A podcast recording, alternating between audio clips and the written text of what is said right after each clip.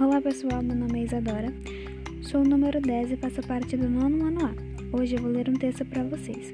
O autor é desconhecido, mas eu espero que gostem. O título do texto é Os Sintomas dos Sentimentos.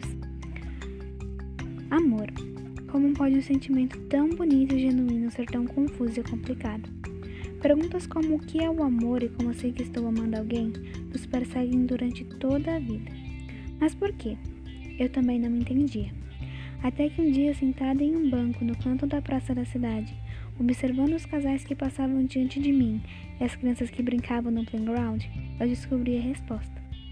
É que o amor, quando surge dentro de nós, não tem sintomas. Não sentimos a agitação e a ansiedade que temos na felicidade.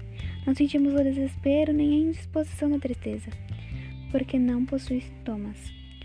Mas possui consequências.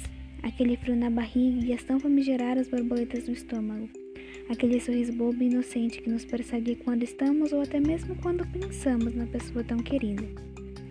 Amar é confuso e complexo ou até demais, porém ainda assim é o sentimento mais bonito que possamos ter por outra pessoa. Bem, foi isso. Eu espero que tenham gostado. Nos vemos na próxima.